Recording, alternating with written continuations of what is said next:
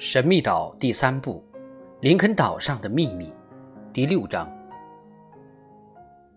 这段时间，居民们的首要任务就是着手对林肯岛进行全面彻底的搜索。此次行动的目的有两个：一是寻找那位神秘的恩人；二是了解那几个海盗藏身何处、意欲何为，会给居民们带来怎样的威胁。这次大规模的搜索需要持续多日，必须准备的充分一些，用车子多拉上一些东西，比如各种用具、器皿什么的，以便宿营使用。这时，一头野驴伤了腿，无法拉车，得休息几天，因此行动日期推迟，十多天后，十一月二十号再出发，因为那时天气会更好，即使没能找到神秘人。也会有许多新的发现，特别是将要去远西森林搜索，那儿森林十分茂密，一直延伸到盘蛇半岛尽头，物产十分丰富多样。出发日期基本定好之后，大家便利用动身前的这几天，先把眺望港没干完的农活干完。埃尔通则必须回到处兰去。那儿的家畜需要照理一下，得把旧篮里的饲料备足。他决定两天后即返回花岗岩宫。艾尔通拒绝了史密斯让他带个帮手的建议，独自一人架起一头野驴拉着的大车走了。两小时后，他拍了电报过来，说一切安好，平安无事。史密斯则利用这段时间，准备把格兰特湖南端的那个原有的溢水口完全隐蔽起来，因为长出的草木只掩盖住了它的一部分，仍然留有安全隐患。他要把湖水抬高两三英尺，这样一来，洞口就会被完全淹没，花岗岩宫则可高枕无忧了。因此，他便在湖的两个溢流处各修一道堤坝。于是几个人努力地干了起来，两道七八英尺宽、三英尺高的堤坝便建好了。这么一来，外人根本想不到湖的南端会有一个地下通道。与此同时，为花岗岩宫蓄水池供水，并为升降机提供动力的小渠也进一步进行了治理，无论出现什么情况都不会断水。这些活干完之后，彭克罗夫、斯皮莱和哈勃便决定抽空去一次气球港，看看被匪徒们践踏后的小海湾。乘风破浪号可就停在那儿啊！这帮家伙是在南岸登陆，如果他们沿着海岸走，就有可能发现我们的小港。这样的话，我们的乘风破浪号就凶多吉少了。水手说。水手的担心并非空穴来风，因此前来气球港查看一番是完全必要的。十一月十号午饭后，水手等三人携带上武器，准备出发了。水手甚至还把两颗子弹压上了枪膛。他们真正动身离开花岗岩宫的时间是下午三点钟左右。纳布送三人到慈悲河的拐角处。待他们渡过河去之后，立即把吊桥拉起来。他们约定好归来时鸣枪为号。纳布听到枪声后，便把吊桥放下来。三人沿着通向港口的道，朝着林肯岛南岸走去。这段路长三点五英里，他们用了足足两个钟头才走完，因为他们边走边仔细地搜寻，唯恐匪徒们藏匿于此。到了气球港后，便看到“乘风破浪号”仍静静地停泊着，大家的心总算是放了下来。的确，气球港轻易不会被发现，它四周全是高高的峭壁，无论从海上还是从岛上都发现不了它，除非是身在其中或从高处俯瞰。太好了，这群混蛋并未到过这里，水手说。看来他们多半是藏在远西森林里了。是啊，如果他们发现了我们的船的话，他们肯定会乘上它逃走的。没了船，我们也就去不了塔波岛了。哈勃高兴地说：“是啊。”斯皮莱说：“我们还得去塔波岛留一张字条呢，以便万一那条苏格兰游船前来接埃尔通回去，就能知晓林肯岛的情况和埃尔通的新住址了。”乘风破浪号现在就停泊在这儿。斯皮莱先生只要一下达命令，他及他的船员们就会立刻扬帆远航。水手说：“我想，林肯岛上的搜寻任务一旦完成，我们就会去塔波岛的。”彭克罗夫，斯皮莱说：“无论如何，我们得想法寻找那个陌生人。”他也许对林肯岛和塔波岛上的事了如指掌。你们想啊，那张字条就出自他的手，说不定他还知道接人的游艇什么时候来呢。哎，这个人究竟是个什么人呢？他知道我们，我们却不知道他。如果他只是个遇难的人，那他为什么要藏而不露呢？我们都是诚实忠厚的人，我们又不讨人嫌呢。他会不会是自己主动跑到这儿来的？他能不能想离开这儿就离开这儿啊？现在还在岛上吗？是不是已经不在了？三人一边兴奋地说着，一边登上“乘风破浪号”，在甲板上走了一圈。彭克罗夫顺便检查了一下细毛链的缆桩，突然惊呼道：“嗯，怎么回事？真的是见鬼了！”怎么了，彭克罗夫？斯皮莱忙问。“这不是我打的结呀！”彭克罗夫指着系在缆桩上的绳结说。“怎么会不是您打的呢？”斯皮莱不解地问他。“我发誓，这绝不是我打的。我习惯于打活结的，可这却是个平结。您可能搞忘记了吧，庞克罗夫？”“不可能的。”怎么会搞忘记了呢？我都打习惯了，顺手就来，不可能打成平结的。这么说，匪徒们上到船上来过？哈勃疑惑地问。不知道，但有一点可以肯定：有人拔起过船锚，然后又重新将它停泊在这里。你们看，这有个证据：锚链的链套被松动过，不在锚链筒的支架上了。肯定有人动过“乘风破浪号”，要是匪徒们动过，怎么又开回来了呢？既没驾船逃之夭夭，又没洗劫一空。斯皮莱说：“这我不清楚，反正可以肯定的是，他出海航行过。”水手说的这么肯定，斯皮莱和哈勃也就没法再反驳了。显然。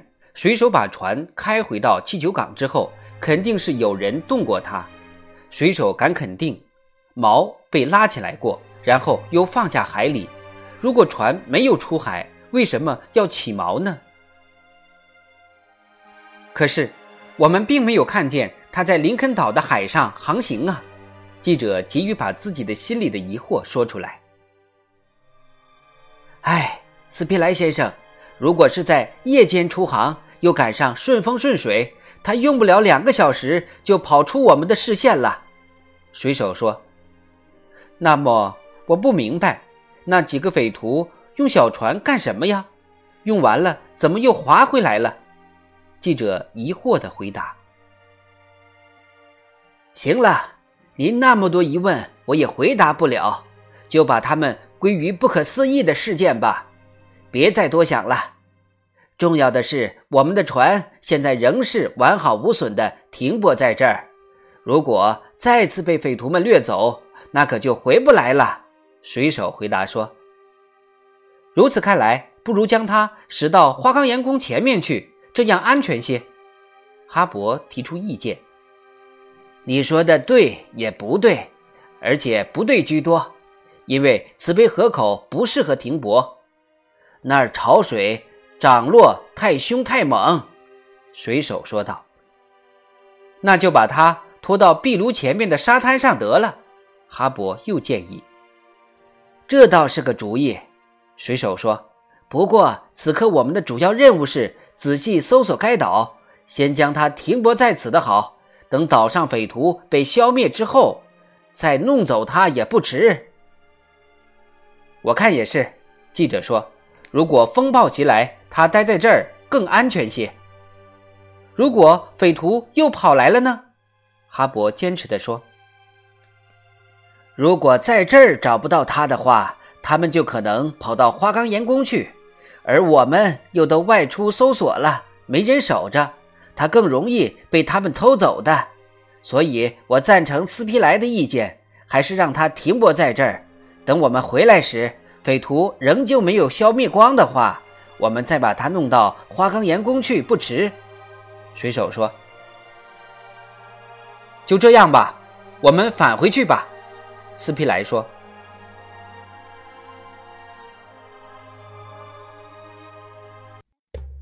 三人返回花岗岩宫后，立刻将这一异常情况报告给了史密斯。史密斯听完他们的讲述及分析之后。建议对塔波岛和海岸间的那一段海域彻底勘察一遍，看看能否建造几道堤坝，搞一个人工港，这样乘风破浪号就不会再脱离他们的视线了。必要时，甚至可以将它锁起来。当晚，大家往处兰发了一份电报，让埃尔通带两只羊回来，因为那布想让他们也能适应高地上的青草。可是电报发出后，艾尔通未像往常那样回电表明电报收悉。史密斯颇感意外，很不放心。不过他转而一想，艾尔通此刻已不在处栏，或者已经踏上返回花岗岩宫的路上了。他已经走了两天，说好十号晚或十一号早晨归来的。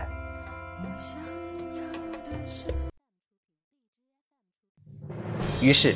大家便耐心地等待着埃尔通的随时出现，可是，一直等到晚上十点，仍未见到埃尔通归来，大家有点急了，随即又给他发去一份电报，并注明接电即付。但是，花岗岩宫的电报铃依然没有响，这可让大家焦急不安了，肯定是出了什么事吧？到底是出了什么事？谁也说不清楚，于是大家便商量起来，有的主张立刻前去探看，有的则反对这么做。是不是电报机出故障了？哈勃说：“这很有可能。”斯皮莱说：“那就等到明天再看看吧。”史密斯最后说：“也许他没收到我们的电报，也许我们没能收到他拍回的电报。”大家虽然心急如焚，也只好等到第二天再说了。十一月十一号，天刚一亮，史密斯便立刻爬起来拍发了电报，但依然未见回音。于是他又试拍了一次，拍发了第二封，仍旧不见回电。走，马上去处拦！史密斯命令道。带上武器，水手补充说。大家决定留下纳布看守花岗岩宫，以防匪徒突袭这里。其他人立即带上武器，奔赴处兰。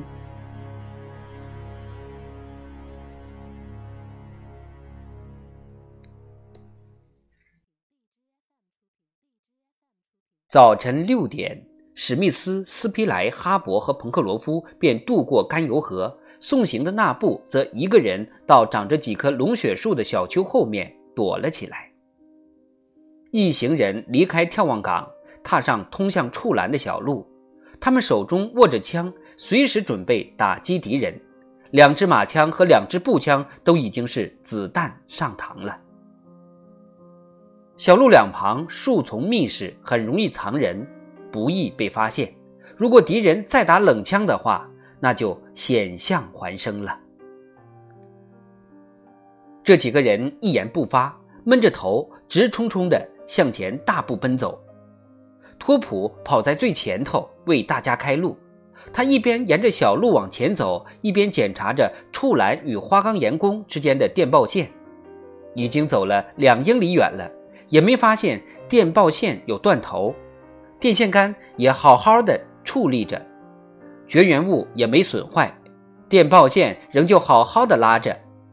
不一会儿，史密斯突然发现电报线有点松垮。当他们走到第七十四根电线杆的时候，哈勃突然停下，喊道：“电线断了！”大家聚拢一看，电线杆横在路上，电报线的断头也找到了。电线杆不是被风刮倒的，彭克罗夫说：“没错。”斯皮莱说：“电线杆根部泥土被挖开来。”是有人把它拔起来推倒的。你们看，电线是被割断的。哈勃指着断头说：“断头是新的吗？”史密斯问。“是新断头。”哈勃回答，“肯定是刚被扯断的。”快，快去触栏！水手喊道。此刻他们正好走了一半，还得走两英里半。于是大家便跑了起来。大家确实非常担心处栏那儿发生了意外，也许埃尔通发过电报，而他们没有收到。不过他们担心的并不是这个，而是埃尔通答应的好好的，说是昨晚就返回花岗岩宫的，可他竟然没有回去。再者，电报联系不会无缘无故的就这么中断了。除了那帮匪徒之外，还会是谁呀？他们拼命地奔跑着，心中悬着新伙伴埃尔通的安危。他会不会已经被他以前的那伙同伙杀害了？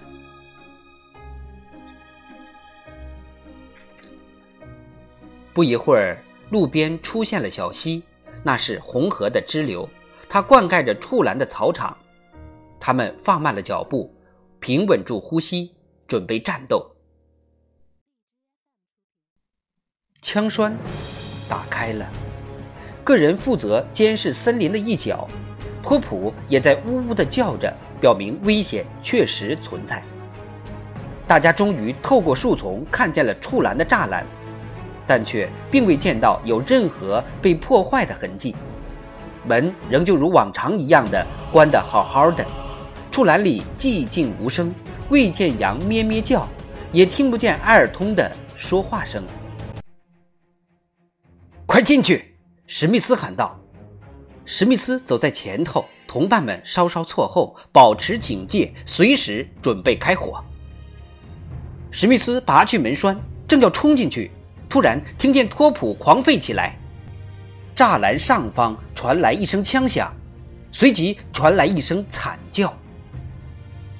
一颗子弹击中哈勃，少年倒在了地上。